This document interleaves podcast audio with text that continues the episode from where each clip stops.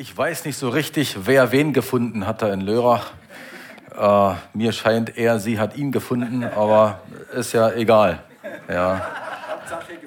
Und von den vier Söhnen haben wir jetzt eine Tochter dazu bekommen. Wir haben immer gesagt, also die Töchter kommen irgendwann von allein, hoffentlich. Und so ist das gekommen. Schön wieder bei euch zu sein. Wunderbar. Lasst uns einfach nochmal starten mit Gebet. Danke, lieber Vater im Himmel, dass du hier bist jetzt durch deinen Heiligen Geist. Und bitte öffne Herzen und Sinne jetzt, dass wir auf dein Wort achten, dass dein Wort lebendig wird in den Herzen der Hörer und dass es aufgeht und Frucht bringt und dass Zurüstung für den Alltag geschieht. In Jesu Namen. Amen. Amen. Amen. Halleluja. Das Thema soll sein, sorgenfrei leben. Und weißt du, wenn du die ganze Corona-Zeit, wenn du daran denkst und wenn du jetzt an den Krieg in der Ukraine denkst und Energie wird immer teurer und Lebensmittel werden immer teurer und manche fragen sich, wie geht das weiter? Wo, wo wird das enden? Und dann die alltäglichen kleinen Sorgen. Und weißt du, wir haben wunderbare Verheißungen in der Bibel. Jesus sagte, Macht euch keine Sorgen in der Bergpredigt in Matthäus 6. Macht ihr keine Sorgen. Euer Vater im Himmel weiß, dass ihr das alles braucht. Er weiß das. Und dann wirf deine Sorgen auf den Herrn, denn er sorgt für euch. Und ich möchte euch aus dem Philipperbrief äh, eine Stelle lesen.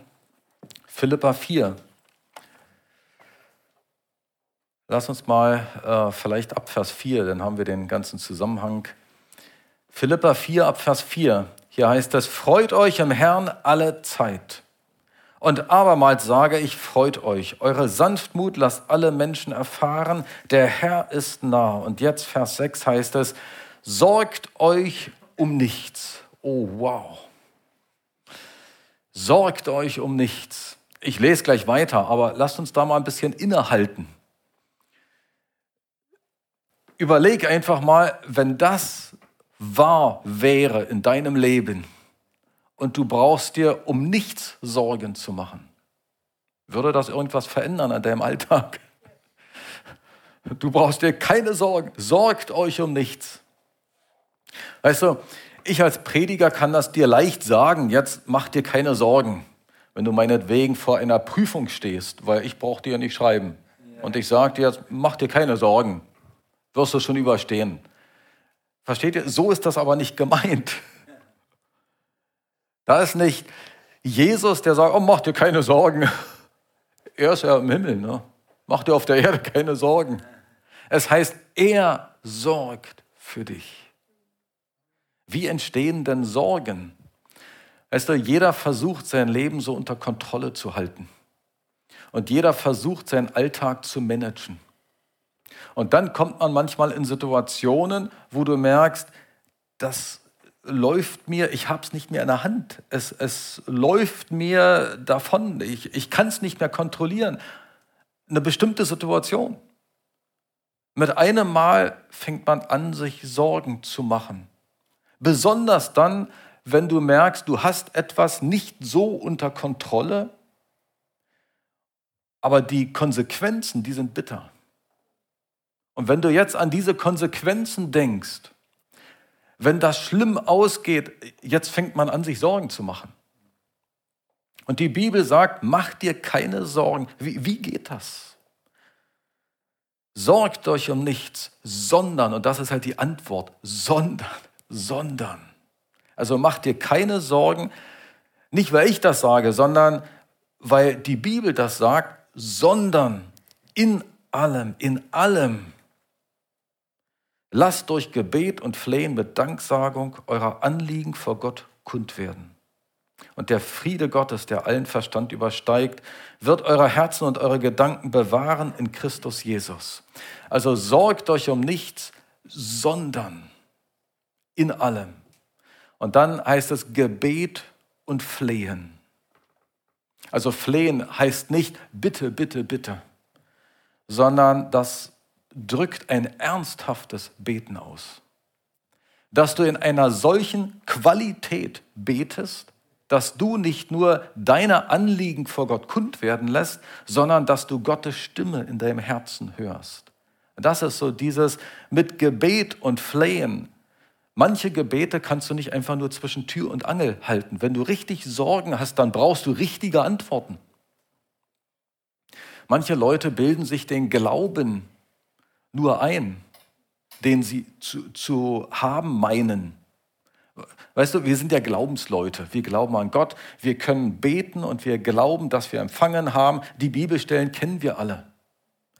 Aber wenn du richtige Probleme hast, brauchst du richtige Antworten. Und wenn du nur einen eingebildeten Glauben hast, bekommst du nur eingebildete Resultate.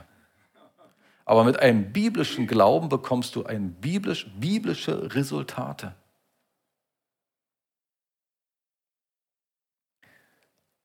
Jesus hat mal davon gesprochen, dass du in deine, deine Gebetskammer gehen sollst.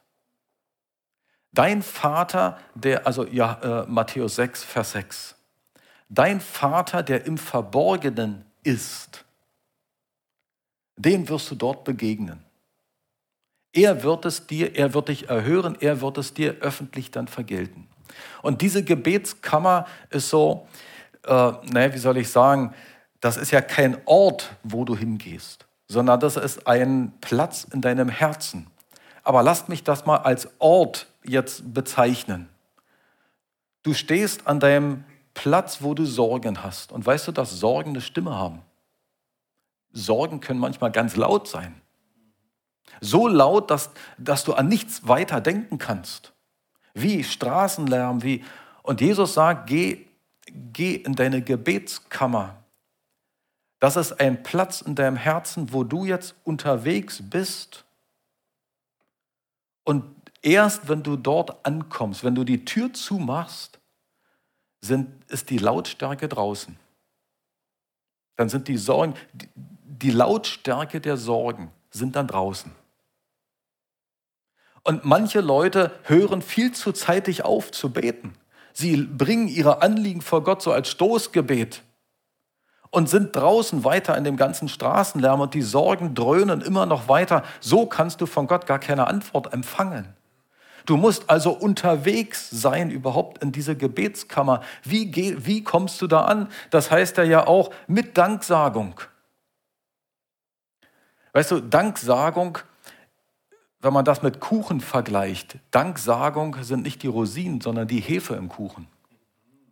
Das ist nicht einfach so eine Zutat, ja, Danksagung ist ja nicht schlecht, aber kann ich auch weglassen. Hauptsache meine Flehen kommen bei Gott an. Wenn du betest, also wenn du jetzt unterwegs bist in diese Gebetskammer, dann sagst du, preise Gott, danke Herr, du erinnerst ihn an all seine Verheißungen.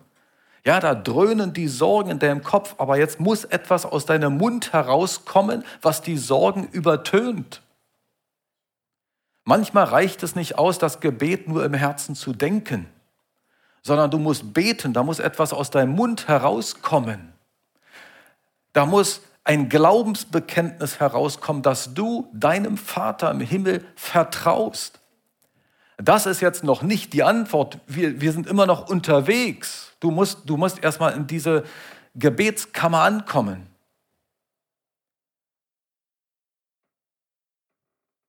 Manchmal dauert es 20 Minuten, ehe du dort ankommst. Manchmal dauert es eine halbe Stunde. Manchmal dauert es drei Stunden. Aber du musst so lange die Gemeinschaft mit deinem Vater im Himmel suchen, so lange in der Bibel bleiben, im Gebet bleiben, in Anbetung bleiben, in Anbetung bleiben, dass du merkst, Gott ist jetzt da, mein Vater ist jetzt da. Du hast eine Begegnung in deinem Herzen, hast du eine Begegnung mit deinem Vater im Himmel. Das heißt doch hier in dem Vers davor, der Herr ist nahe. Das hat eine doppelte Bedeutung. Das heißt einmal, Jesus kommt bald wieder. So bald, dass die Bibel sagt, nahe.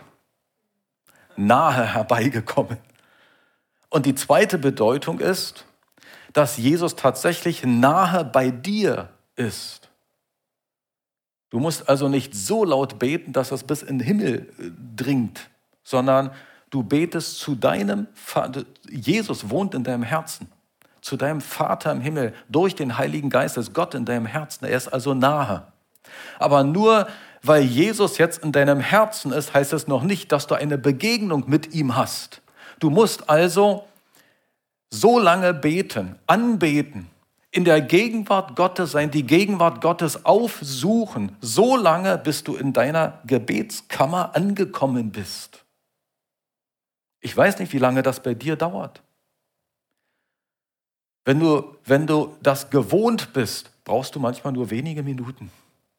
Wenn du permanent, regelmäßig Gemeinschaft mit Gott hast du, und du merkst, wie sich Gemeinschaft mit Gott anfühlt, dann brauchst du nur wenige Minuten. Wenn du das nicht gewohnt bist, mag es sein, dass es eine ganze Stunde dauert. Mach dir Lobpreismusik an, mach, suche die Gegenwart Gottes. Und wenn du dann dort ankommst, dann hörst du Gottes Stimme. Und manchmal reicht es nicht aus, nur Verheißungen in der Bibel zu kennen und Bibelstellen auswendig zu lernen. Das muss in deinem Herzen lebendig werden. Gott muss zu dir reden. Wenn du ein Problem hast, dann brauchst du eine echte Antwort. Was sollst du jetzt tun? Und in deinem Herzen empfängst du das dann. Vor Jahren haben wir äh, unser Haus gebaut und wir haben als kinderreiche Familie ein, äh, hatten wir Anspruch auf ein finanzielles Förderprogramm. Das wurde genehmigt und dann war die Bedingung, innerhalb eines Jahres müssen wir anfangen zu bauen. Und dann war fast alles fertig, Genehmigung, alles. Und dann haben wir herausgefunden, was ich bis dahin nicht wusste. In Ostdeutschland ist es die Regel, du brauchst einen Munitionsbergungsdienst. Hast du den Namen schon mal gehört? Weil dort, als die Russen kamen, im Zweiten Weltkrieg, so viel äh, Munition liegt dort noch. Gerade Oranienburg, da, da finden die immer wieder irgendeine Bombe bei Straßenarbeiten und so weiter. Und dass nicht also irgendwelche Grabungsarbeiten dort, Fundament wird gelegt, dass nicht irgendeine Bombe hochgeht, muss vorher der Munitionsbergungsdienst ein Grundstück absuchen. Da, wo das Gebäude stehen soll. Sag ich, kein Problem, rufe ich dort an. Ja, in zwei Jahren. Wir sind völlig ausgebucht. Die, die, diese Leute sind völlig ausgebucht. Ich sage, kann nicht, kann nicht sein. Äh, geben Sie mir doch mal Ihren Vorgesetzten. Und der Vorgesetzte, ja, wie mein Kollege schon sagte, sage ich, ja, aber äh, geht nicht. Äh, er sagt, ja doch, unsere Bücher sind voll.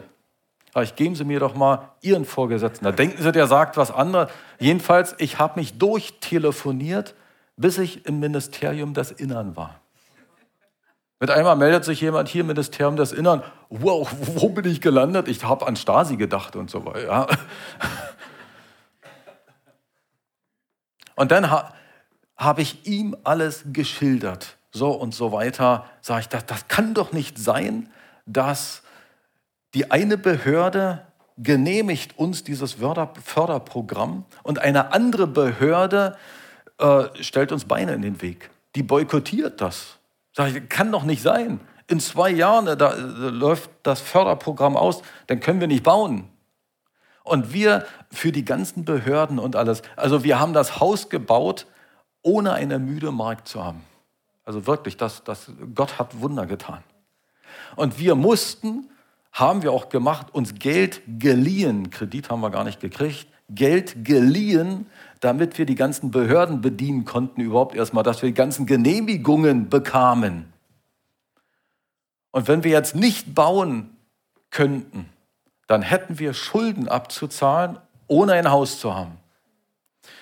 Und das war die beste Gelegenheit, sich Sorgen zu machen. Das waren jetzt echte Sorgen für mich. Und dann fiel mir diese Bibelstelle ein. Sorgt euch um nichts. Und weißt du, dann, dann, liest du das. Hätte mir ein lieber Bruder das gesagt, mach dir keine Sorgen. Sag, ja, hör auf. Sorgt euch um nichts. Ich habe ja vorher, als ich, ich habe gebetet, bevor ich angerufen habe. Und jedenfalls, dann kam ich dort beim Ministerium des Innern an. Ich habe ihm alles geschildert Und höher ging es nicht. Und er sagte dann, okay, ich kümmere mich darum. Und jetzt wusste ich, da ist jemand, der sich kümmert. Jetzt war ich ruhig. Also auch Gott hat da eingegriffen, aber jetzt, das war ja eine menschliche Stimme, ich kümmere mich darum. Und er hat sich tatsächlich so darum gekümmert, etwa eine Stunde später klingelt mein Telefon, hier ist der Munitionsbergungsdienst, wo wohnen Sie denn? Wir kommen in der nächsten Stunde. Dann musste ich schnell rausfahren auf unser Grundstück, abstecken, dass die sehen, wo, wo das Grundstück ist. Und äh, kein Problem. Und das war für mich eine solche Erfahrung, wo ich von da an viele, viele, viele solcher Gebete gebetet habe. Die Sorgen auf den Herrn werfen und so bist du in deiner Gebetskammer. Und egal, wie, wie sich das für dich anfühlt, aber du musst in deinem Herzen irgendwie, mit welcher Stimme auch immer, so dieses, dieses Ich kümmere mich darum. Das musst du empfangen. Ich kümmere mich darum. In dem Moment hast du Glauben. Da ist jemand, der sich kümmert. Du kannst nichts tun. Es, du hast die Kontrolle nicht über etwas. Und jetzt sagt jemand, darum kümmere ich mich. Und wenn das die Stimme deines Vaters im Himmel ist, in deinem Herzen, dann heißt das, und der Friede Gottes wird in deinem Herzen einkehren. Das ist jetzt echter Glaube. Der Friede Gottes, den du dir nicht einbildest. Ich bin ruhig geworden. Das Haus ist ja inzwischen gebaut und alles. Aber ich kann mich an eine andere Situation erinnern. Wir haben dann Gemeindegebäude gekauft und von den Stadtwerken Heizung und Energie und, und alles, äh, Anschlusszwang jetzt da. Äh, so, und jetzt musst du deine Betriebskostenabrechnung da bezahlen. Wir nutzen, also eine Hälfte nutzen wir, die andere Hälfte ist immer noch Baustelle.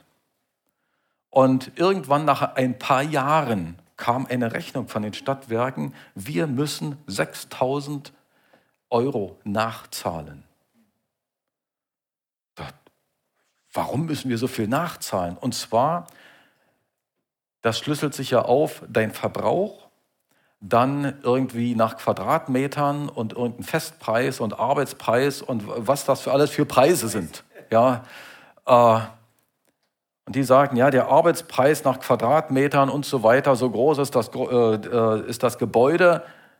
Und Sie haben das und das, diese Abschläge gezahlt und uns ist jetzt aufgefallen, Sie müssen das nachzahlen. Das wären eigentlich etwa 10.000 gewesen, aber weil einiges ist schon verjährt.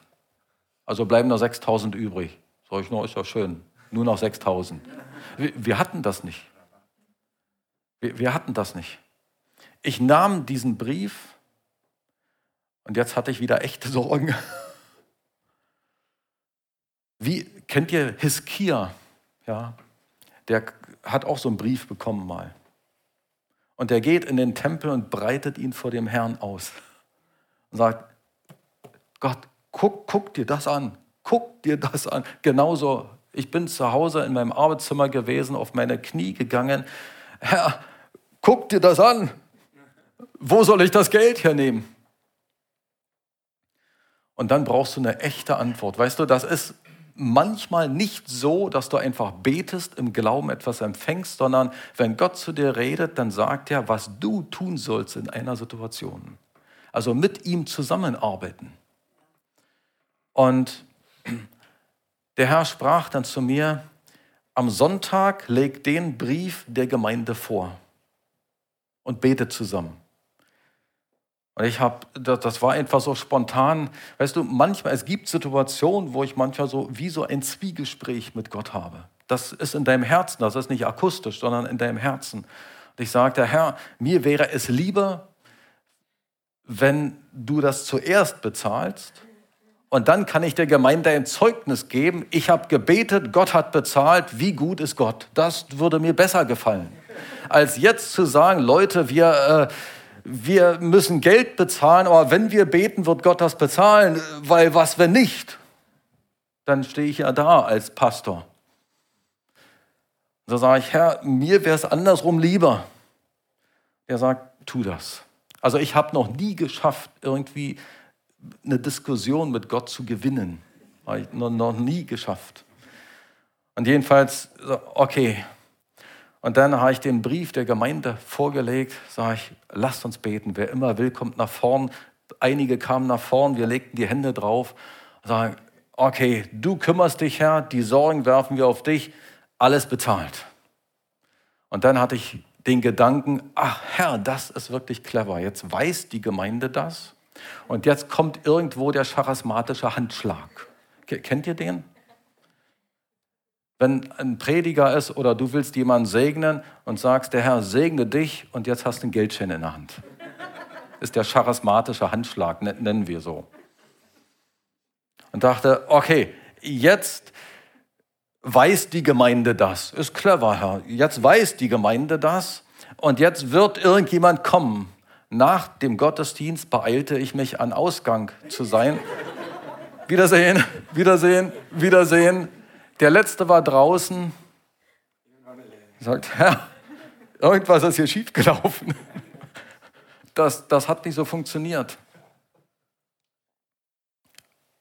Dann war ich wieder zu Hause. Herr, aber du hast mir gesagt. Äh, und dann zieh den besten Anzug an, Krawatte um und geh zu den Stadtwerken. Und ein Bruder aus der Gemeinde hat jahrelang dort gearbeitet. Der sagt, was, da willst du hin? Spar dir die Mühe. Ich, ich kenne die, die wollen das Geld haben.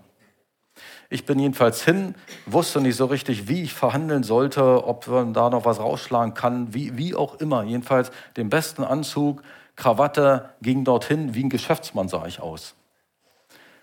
Und äh, sprach mit einer Mitarbeiterin dort, sagte, wir haben den Brief bekommen. Ja, ja, ich weiß äh, alles.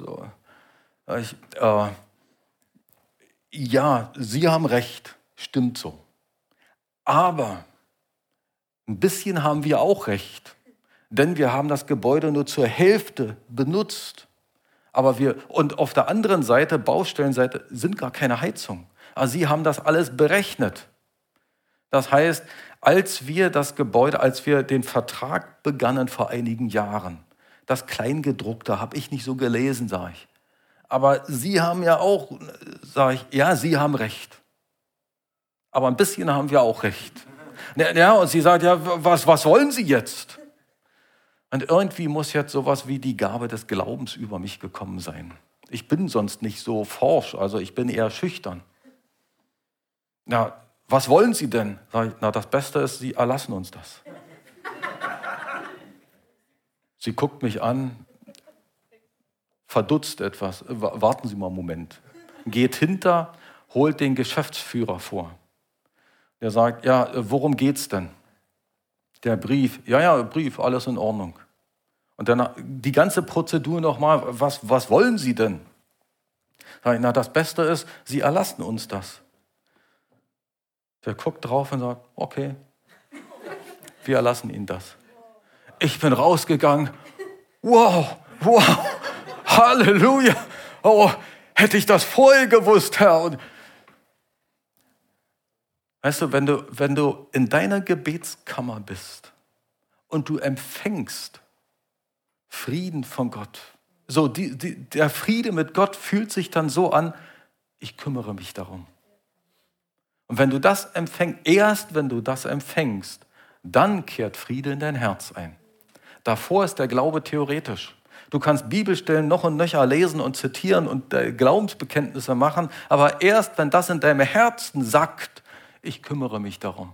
Du hast eine Begegnung. Du musst vorher diese Begegnung mit deinem Gott haben, damit du seine Stimme hören kannst. Und mit einem Mal hast du Glauben, dass Gott sich wirklich darum kümmert. Das ist jetzt der echte Glauben. Und Glauben heißt ja Vertrauen. Mit einem Mal merkst du, ja, du hast das immer noch nicht unter Kontrolle, aber jemand anderes sagt, ich kümmere mich. Er hat es unter Kontrolle. Und vertraust du demjenigen, also deinem Gott, vertraust du ihm, dass er sich wirklich darum kümmern kann.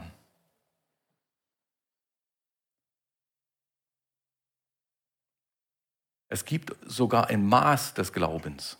Wie groß ist dein Glaube? Es gibt großen Glauben, kleinen Glauben, starken Glauben, schwachen Glauben. kein Glauben, klein Glauben.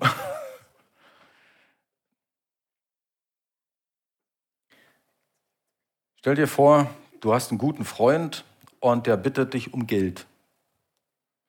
1000 Euro.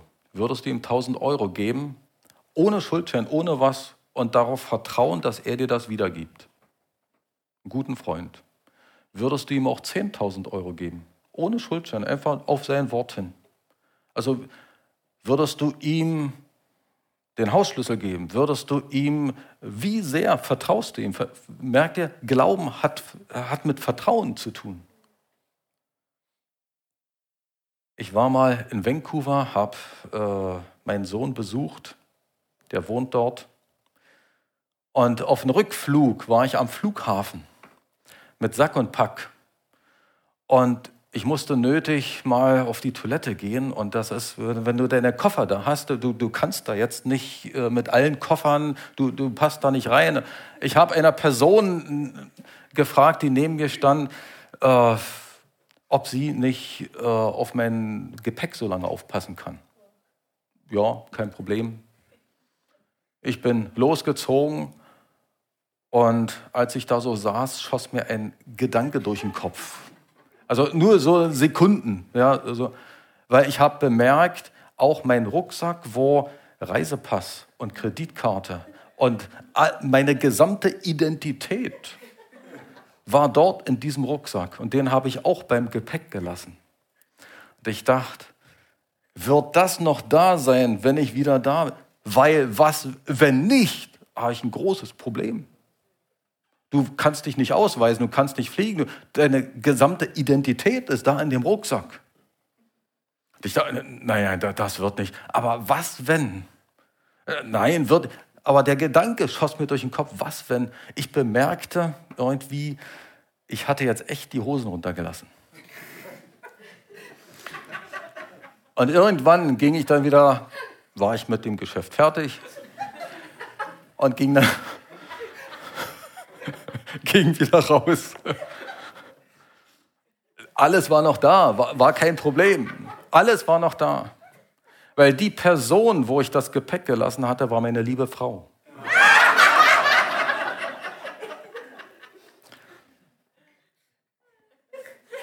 Und wir vertrauen uns total.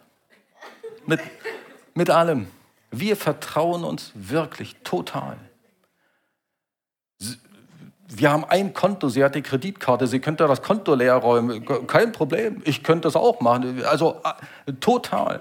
Und weißt du, wenn du deinem Gott vertraust, dann heißt das doch, du hast ihm dein Leben anvertraut.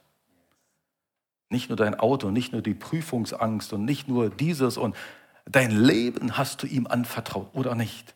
Das heißt es doch, Christ zu sein, mit Christus gestorben. Du hast ihm deine Ewigkeit anvertraut.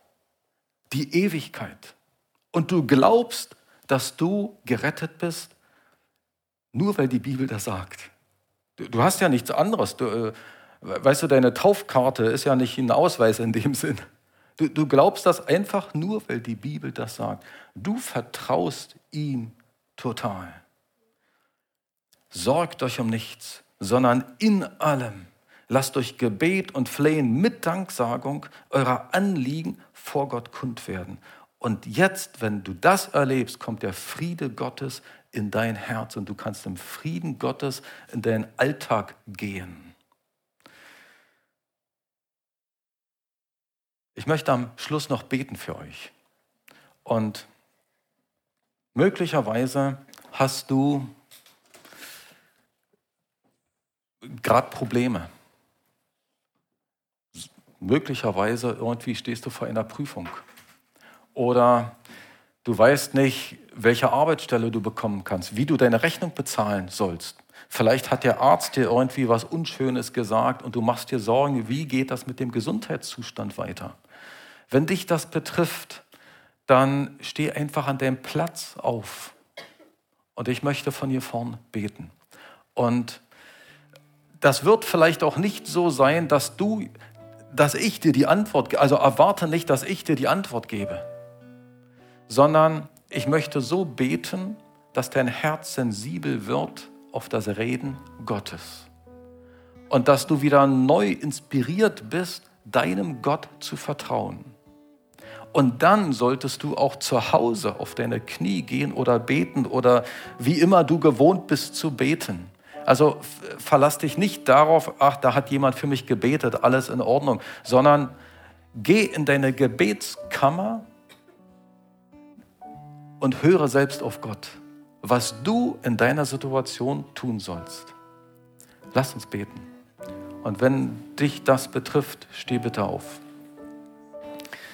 Lieber Vater im Himmel, wir geben dir Ehre. Danke, Herr. Danke, Herr, für dein Wort, das wirklich lebendig ist. Und dein Wort ist wahr, dein Wort ist die Wahrheit. Und wenn du sagst, dass du für uns sorgst, Herr, wir glauben das, ich glaube das. Ich habe dir mein Leben gegeben und ich bete mal so in Ich-Form und du setzt einfach deinen Namen ein. Ich habe dir mein Leben gegeben. Und Herr, weil ich dich kennengelernt habe, übergebe ich dir die Sorge und nenne deine Sorge. Ich übergebe dir diese Sorge, weil dein Wort sagt, du sorgst für mich. Ich will das glauben, aber ich weiß immer noch nicht, was ich tun soll. Rede zu mir. Rede zu mir. Gib du mir eine Antwort, was mein Part in diesem Teil zu tun ist. Und erfülle mich mit deinem Frieden. Und Herr, ich weigere mich, mir weiterhin darum Sorgen zu machen. Denn du sagst, dass du dafür sorgst. Und dafür danke ich dir total. Auch wenn ich noch nicht weiß, was ich tun soll, aber ich danke dir, dass du zu mir redest. Ich danke dir dafür, dass du die Lösung schon kennst und dass du mir die Lösung mitteilst. Danke, Herr. Ich gebe dir Ehre in Jesu Namen. Amen. Amen.